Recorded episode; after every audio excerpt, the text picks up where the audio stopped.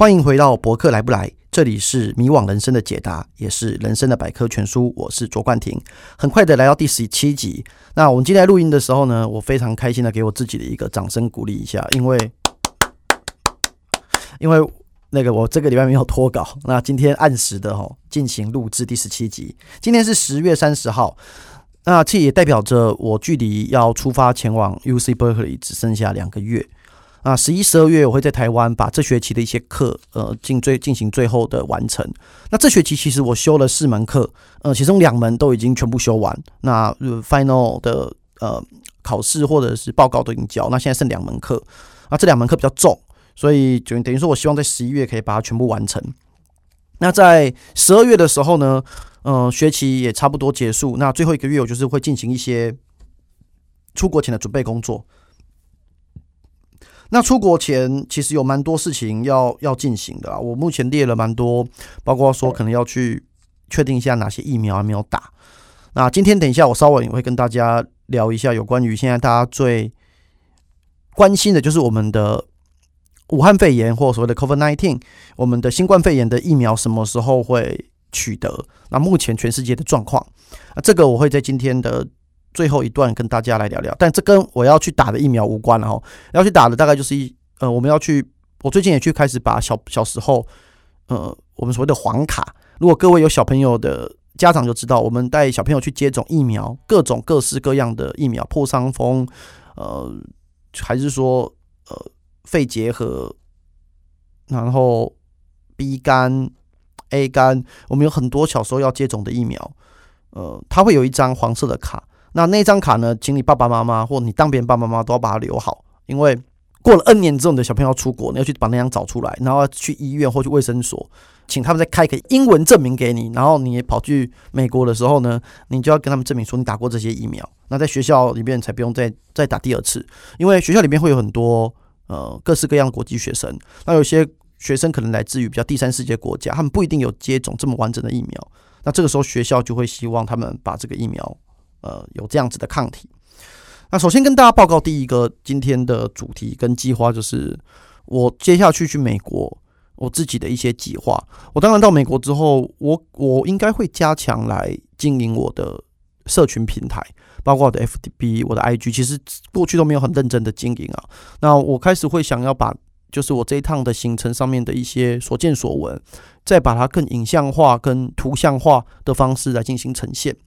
那另外一个部分是我自己想完成一些梦想，因为过去这十年的时间在职场上努力，那结果好不好？我觉得未来社会自有评价。但是我觉得好不容易争取到这个一年的 gap year，这一年的空闲的时间，就是我去求学，到时候要写论文，我在美国体验那边的生活，这真的是非常难能可贵。那就我也感谢我的家人，尤其是我太太跟小孩，他们愿意让我就是。不到一年、啊，可能过去这七八个月的时间，能够让我有一个在国外体验的生活。那当然，本来也想要问他们要不要过去，但他们说现在疫情，也不知道他们啊，小鹿还不会讲话，就是太太就是觉得说，因为疫情，那可能会过去找我的几率也变低。那于是我就要开始安排我自己的一些规划。所以有什么事情是我应该要趁着这一趟一定要做的吗？大家记不记得在前几集的节目当中，我有跟大家聊到，就是我去。如果有机会，我很想要学开飞机跟学飞行。那开飞行其实有很多执照，PPL、IR 或者是说 CPL。那这个网络上大家都查到，就是从一般的单引擎的自己驾驶的飞机的执照，或者是多引擎执照，或者是商用的执照。那它所需要花费的时间跟成本也不同。那对我来讲，因为我以后没有要当职业机师，所以我希望就是。我能够考到一张，我能够自己载着我的亲朋好友，那租一台飞机，那可能到了美国就可以直接在美国飞行的一个执照跟技能，就是想在天空飞行。那其实真的，我觉得很多事情真的都很有缘分跟很巧。其实本来在美国你学习就是要都要给美国人赚钱，因为美国在当地在加州跟佛州这两州其实是最适合飞行的州了。那因为我是去加州嘛，加州是非常适合飞行的，尤其是在北加州非常适合。那那边有非常多飞行学校。结果我开始在做我的功课跟 survey 的时候，赫然发现，在二零一九年，长荣飞行学校开始对外招生，就是大家能想象吗？长在那边，在美国设了这个四五年的时间，那这四五年，他们其实他们的飞行学校有培养很多的机师，那这些机师主要就是，呃，我们各位听众朋友，如果有人是考机师的，你考上了长龙，那他们会帮你做培训，那这个培训可能就帮你省下了也许很多好几百万的成为一个合格的商用机师的钱，那。可是你先提要先考上了，那考上之后他就把你送去这边来进行训练。那我的部分就是说，这一个学校很幸运的，就在二零一九年开始，他们开始有对外招生，就是一般的学生是学兴趣的，他可能没有办法像学到这么完整的商业的客机的驾驶，因为我不可能花一年的时间在那边学，但是我可以先拿所谓的 PPL，就是个人的驾驶的一个执照。那这个执照就是对我来讲，以后到任何国家。只要是世界上面认可这个执照的国家，那我到了，其实绝大多数国家都会认可。那我拿那个执照，我就可以去飞所谓的小型客机。那这个小型客机，我在今天稍早，我也跟长隆飞行学校的校长朱校长，就是前一阵子来台湾招生说明会那位校长，想办法跟他取得联系。那我觉得这个世界上就是这样，就是你要主动，像我写 email 给他，那他回信，那我们后来也通上了电话。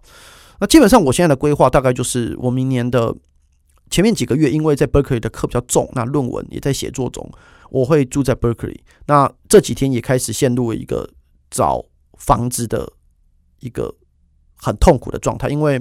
一方面我的租期没有这么长，二方面又因为疫情，其实现在整个那边的状况很不可测。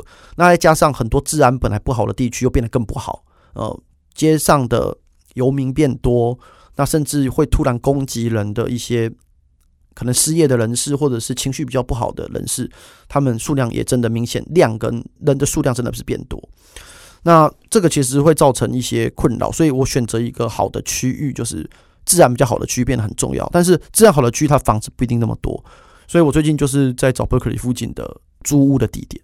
那甚至也不排除就是，也许头一个月我先住 Airbnb，那租在那个租的当下，我再去找其他可行的房子，或者是其实蛮多同学跟我讲说，有一些人 Airbnb 住下来发现没有比。宿舍或者是外面租房子贵多少？就 Airbnb 租到饱，住 就住个一年，他们也有这种情形。那到时候去看再说。好，为什么我要提这个呢？就是我目前的规划，就是我明年的前面几个月，我可能就是住在伯克利附近，那把论文跟学校课业主要完成。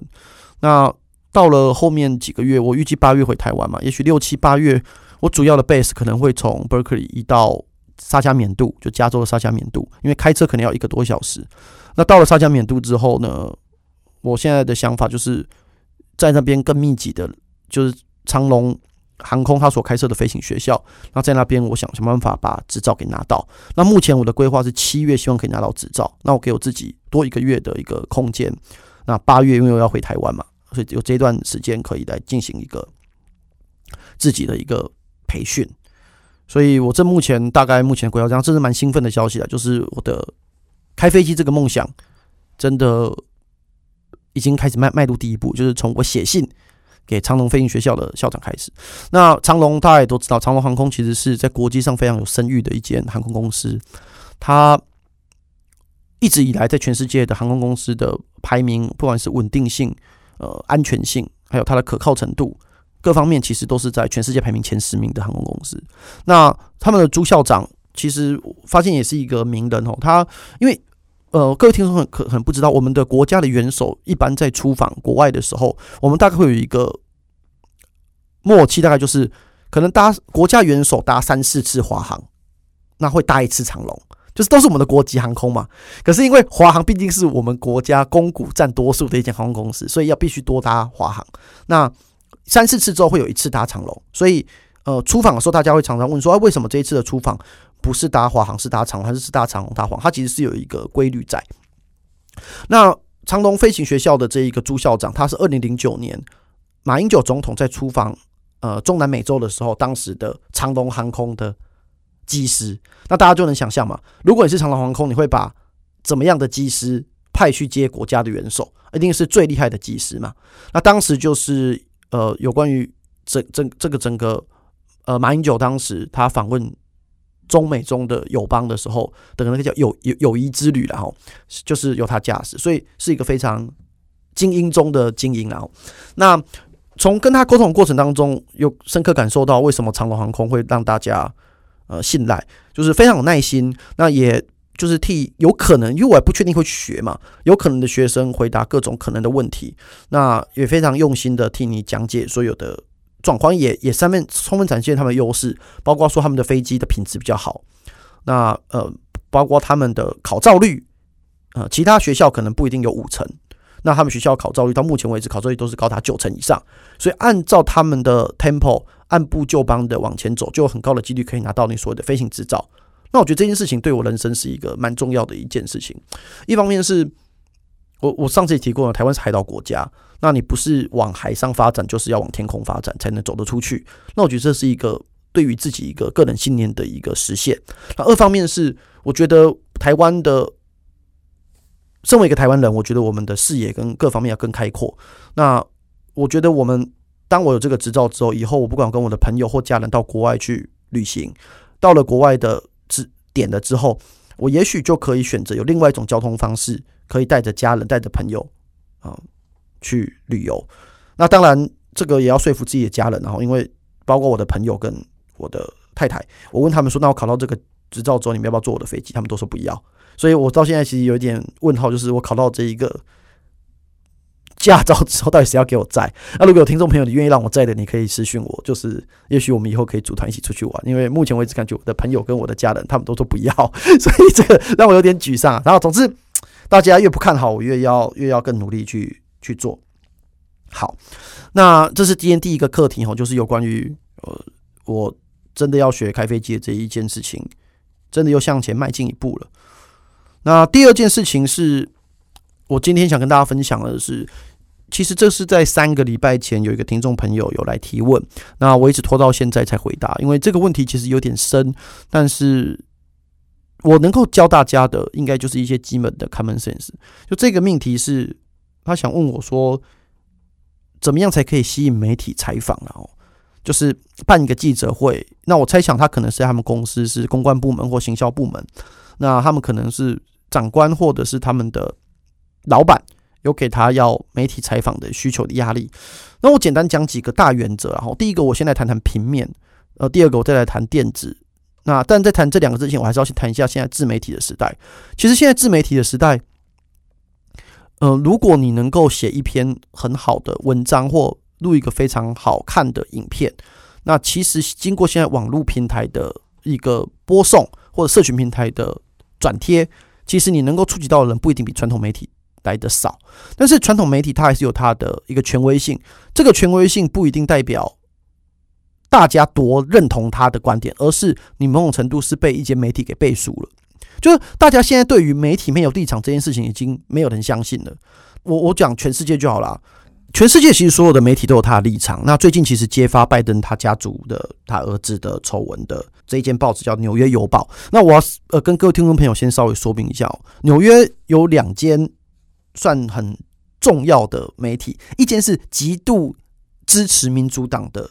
叫做《纽约时报》，那另外一间呢，就是极度支持共和党跟支持川普的，叫《纽约邮报》。那他们本身的立场是截然不同。那《纽约时报》呢是比较大的媒体，就是大家讲《New York Times》，就是《纽约时报》嘛。那另外一间《纽约邮报》其实是比较呃中小型的媒体，所以呃叫做《New York Post》。那《New York Post》它是比较中小型，比较规模不是这么大。但它就是强烈的支持共和党。那我我刚才要提的是说，为什么其实现在媒体没有所谓的立场？现在不是谁私下挺谁或谁的媒体报道对谁比较有利而已。纽约时报会去封锁，就是有关于拜登他儿子这个新闻，这都不稀奇。但这几天其实纽约邮报直接公开的做了他的封面故事，做了他的脸书，直接讲他们推荐川普，就是媒体的封面哦。的头版哦，直接写他推荐川普，他支持川普。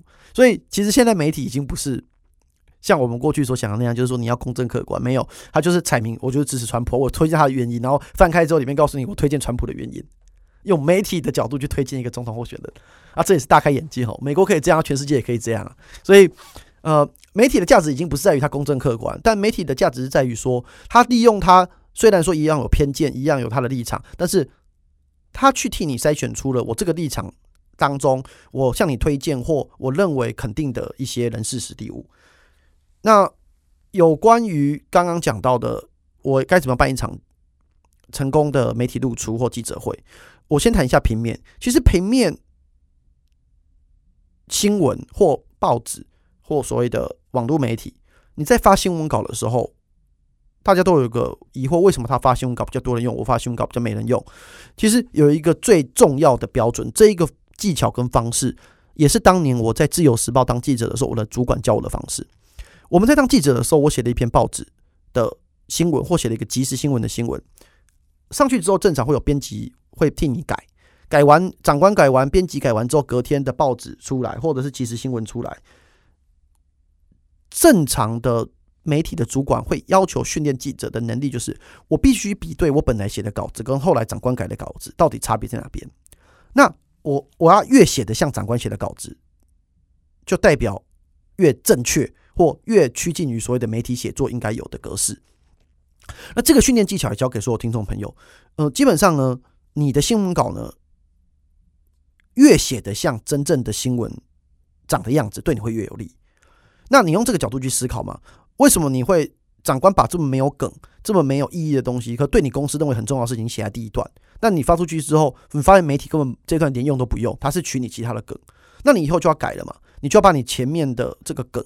或你对你来讲有特色、有亮点的东西，把它放到前面。那标题也一样，为什么媒体是改成这样的标题？那你本来标题是写这样，所以我觉得这是心法了哈。很多人说不喜欢我教大家心法，希望我教大家速成的诀窍。可是其实所有的功夫其实都没有诀窍，就是心法。这个心法就是你必须把你的新闻稿写得越像真正的新闻的呈现的。标题、内容、格式、用语越接近，你就越容易见见宝，就这么简单。为什么？因为媒体本身也很忙。当你收到一个新闻稿时，发现，哦，这很有梗诶，那我需要改的幅度不多，我剪剪贴贴，我就可以呈现一篇看起来不错的新闻。就这个角度，我觉得是一个方向，要往这个方向去处理。那有关于呃电子媒体的曝光，其实。某种程度还是要你有没有带领你一个新的议题。那所谓的带领一个新的议题是，其实电子媒体现在独立开发一个议题的能力越来越低。所以通常以前是抄报纸，现在可能是抄网络。那基本上你还是要把你的话题炒到了一定程度的话题之后，媒体自然会来找你。所以你必须思考的心法是：这个事情放到普罗大众，放到全台湾或放到全世界，有没有被变成一个被讨论的话题？那我觉得是一个。蛮重要的课题，所以，呃，回答这个听众朋友你的问题，就是有关于该怎么吸引媒体的报道，该怎么样能够被大家看到。现在的时代跟以前不一样，你必须先把你自己准准备好。那平面媒体的部分，就是我觉得能教你的，就是新闻稿写的越像平面媒体，它最终产出对你越有利。电子媒体就是你必须先在网络上或在真实世界中取得话题，那这个话题。网络世界当然就是网络上讨论度非常高，那媒体就会来报道。那在真实世界中，你大概就是真实世界的话题。比方说，你开了一间面包店，可是你排队的人高达一公里，那你这一间面包店当然会被报道。所以，我觉得从这两个角度，希望有回答到听众朋友问题。那如果你有更进一步，你可以再问细一点。那我可以下次开再看怎么样来跟大家做说明。今天第三个课题，我觉得是可能各位听众朋友最重视的课题哦，就是我们到底现阶段的疫苗的状况是如何？那全世界到底有没有什么时候会拿到呃所谓的新冠疫苗？那有关于这个新冠疫苗，其实最近很多讨论。那我跟各位可以推荐就是《新新闻》第一千七百五十五期，呃，其实他们的封面故事其实就在做这个课题。那这个里边其实做的非常的完尽、详细的报告。各位听众朋友，如果有想法，呃，或想更进一步了解，我欢迎大家可以去看一下新新闻的一千七百五十五集。那我稍微跟大家讲一下目前现在的全世界的状况。全世界其实现在在炒的状况是，全世界大快八十亿的人口，我们大家会会想，现在全世界大概一百八十几间的生技公司有投入研发这个疫苗，但是大家会问的问题大概就两个：第一个是疫苗到底之后会多贵；第二个问题是到底谁可以优先取得这个疫苗。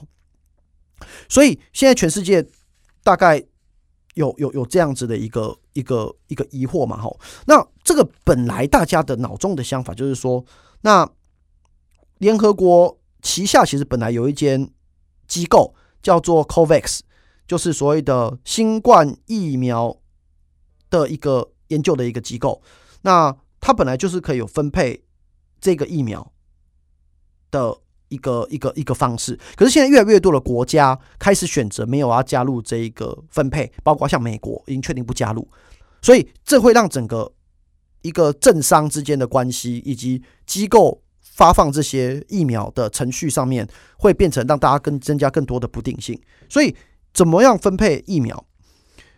如果现在就是。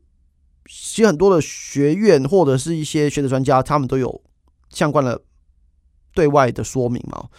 如果全世界现在有百分之七十五的人口他注射疫苗，那控为了控制疫情，你至少要让这七十五的人口当中的七十有免疫力。所以，如果你只有六十趴的公民接受疫苗，那么至少要有八十趴的。接种者有获得免疫，因为现在的状况是疫苗打下去之后不是百分之百免疫，你可能只有七成免疫、六成免疫、八成免疫，那到底要能够效果到几成才够？你必须要靠这样来推估。可是现在根据民调，以美国为例，已经有三成的人口说他绝对不会去打疫苗，有一些是基于宗教信仰，他们是从小到大不让他小孩子打任何疫苗的。那有一些是基于说对于这些疫苗的不信任。那我刚才也提到价格的问题嘛。价格的定价的问题也是一个，就是说，我们价格的高低其实可以取决于有多少人可以接种。所以有一些生技公司已经讲了，就是说，它的一个疫苗可能会卖到也许一千块、两千块台币，但是也有一些认为说，那是要用成本跟分配的价格来分配。前面的那个是他可能已经讲清楚，无论如何还会用比较低的价格。那另外一个，他就是用比较。成本跟时间，那可能价格就会是天价。所以钱讲完了，接下来最后就是谁先接种的问题嘛。我们到底是要让高危险族群，就是医护人员、学校老师、警察，还是老人，谁要先接种？还是说我们现在应该先优先保护小孩子？这些问题都是全世界。下一步会会面临到，尤其在疫苗开发的初期，它可能还没有到达产能跟得上全世界接近八十亿的人口，这个就是一个接下去要面对的课题嘛。那我们目前世界上的状况哦，其实以优先领先族群哦，领先族群是什么意思？领先族群就是。在今年的年底以前，大概可以开发出疫苗的，大概有中国、美国会比较快，就是会有会有比较优先的疫疫苗。那当然，英国、俄罗斯、澳洲、德国也都有相关的疫苗，可能会相关的进度。那中国目前其实看起来数量是最多了，中国尤其有四支疫苗。但是现在，包括我们陈时中部长，包括世界各国很多都对于中国的测试的程序，其实是有。疑虑的嘛，所以基本上我们对于中国它的测试跟它的程序其实是会比较不信任。那大家会说，那美国呢？美国现在其实比较有机会可以生产出来，大概有三支了哈。呃，一个是莫德纳药厂跟美国的 NIH，就是他们的国家研究院有合作一支疫苗。那目前的程序是已经到嗯、要准备第三期的测试，呃，总共要招三万名的测试者。可是因为他们必须，因为有有种族的问题，他们必须要按照种族的人口的比例。那目前是因为非裔的，就是所谓的非裔人口，然后呃不到十三趴，所以现在的试验的进程又比较慢一点。所以目前它上市的期程要到十二月下旬或明年初才能够评估疗效，然后才要上市。那另外娇生啊，娇生其实也有一支就是呃疫苗。呃，目前它大概九月开始有启动，就是现在有六万多名的测试者已经在测试了，所以它目前的进度大概二零二一年会生产大概十亿剂、十亿、十亿个单位了哈。那美国政府已经说他要花十亿美元买一亿剂的交生的疫苗。但是现在的问题来，就是最新的消息，就十月初的时候发生一个状况，就是其中他测试的这六万名参与者有一名受试者其实出现所谓的无法解释的症状。无法解释指的是什么？他们写的很委婉啊，其实就是基本上不知道为什么会发生这种病变呢？不稳定啊。那他们很怕之后打下去会反产产生更大的状况，所以。现在交生状况是暂停全面人人体实验的，已经暂停，所以这是蛮严重的事情。那但在动物实验当中，其实是成功的，就是打一剂就会有免疫。所以目前的状况就是，交生这一剂目前的开发看起来是有受到一些相关的一些阻碍的哈。那其他的部分我就不多谈了，因为美国、德国。也有合作，那澳洲的疫苗、俄罗斯疫苗、英国疫苗其实都有相关的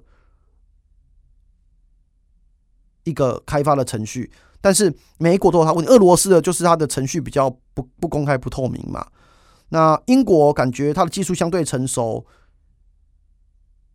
可是它的测试的对动物之前测试的疗效就没有美国那一季来的好，所以这些我觉得我们大家就是等交给专业，然后等着后面。真正的疫苗开发出来之后，再来做相关的一个一个评估了。不过我要讲是说，我们台湾目前其实，因为刚刚我讲的这一堆不同的国家不同疫苗，其实是都是不同的技术原理。呃，有人用 DNA 的，有人 M mRNA 的方式，然后有人用纳米疫苗，有人用减毒疫苗，有人用减活疫苗，反正一堆专有名词啊。我们那些读了你也不一定看得懂啦，我也看不懂，就是。大家都还在想怎么怎么处理，那为什么这一次大家会觉得说开发疫苗好像一波多折？其实并不是他开发疫苗一波多折，而是本来疫苗的程序就不是我们今年疫情年初才发生，年底就应该有有疫苗，它本来就是一个非常长时间的一个程序。我稍微讲一下正常一支疫苗它的程序应该怎么样？正常哦，应该是先进行临床前的试验。就是说，从研发到动物实验，或所谓的攻毒实验，就是非临床实验，这大概需要，也许就需要一年的时间。那人体临床实验呢，分一期、二期，大家都听到一期、二期、三期了。我稍微讲一期、二期、三期的差别。一开始先一期，一期依据往例需要一年到十年，最长要到十年，最短一年。一年到十年需要做什么？你必须确认疫苗的安全剂量。要确定试验人数在人体上的耐受性不会产生副作用。到了二期，二期大概要花两到三年，也是最困难的阶段。为什么？因为你必须确认疫苗的免疫反应跟疗效。那你分两组哦，施打跟不施打，然后每一组大概五十到一百人，然后持续追踪一年到两年。好，我前面分享那几个国家那几间药厂，其实是进到第三期就大规模的测试，正常试验人数大概两百五十人到一千人，那需要大概两到四年，那要证明。这个大规模的测试是有用的，那最后就是要还要在一年以上要有一个上市监督，要针对对人体打了没有副作用，然后要进行测试。好，我举个例子，艾滋病的疫苗到今天此时此刻已经研究二十年，还是没有办法成功，就是过不了这一关嘛。所以，我们大家对于疫苗可以乐观然后，但是。我觉得还有很长一段路要走。那最后回到就是说，目前台湾的疫苗大概是国光生技是比较领先的哈。但是以我们的进度来讲，我们没有像国外这么乐观。我们认为到明年第二季才有可能问世啊。所以我觉得台湾还有全世界可能都还要经历很长一段，就是我要戴口罩，然后保护自己。那我们大家在路上都还是要互相要小心的一个一个阶段了。这大概就是疫苗的状况哦。那我最后可能要帮陈时中部长也稍微讲一下话，就是为什么？呃，很多人就是有人在批评说，就是陈时中他要他不接受中国的疫苗了。那我其实还是要提一下，就是说中国它临床实验，它本来它的数据的可靠性，全世界就比较不相信，因为他们有医界就是造假的习惯嘛，就是真的也过去，他们很多的医疗公司其实能赚到钱比较重要，那也是有网力，不是在污蔑他们。其实过去有很多的。相关的例子，那除了数据的可靠性以外，其实最重要的是还有这疫苗有没有效了。那中国他们现在的这个疫苗呢，他们是在今年大概三月的时候就开始进行疫苗第一期的临床试验。那当时其实欧美还没有进行大爆发哦，所以它的病毒还没在欧洲、在美国进行变异。所以据这个推论，就是说中国其实是在病毒变异前就在开发疫苗，所以它的防护效果其实是是有限的。所以，我们台湾台湾其实说真的，到目前为止，我们最后能够分配到。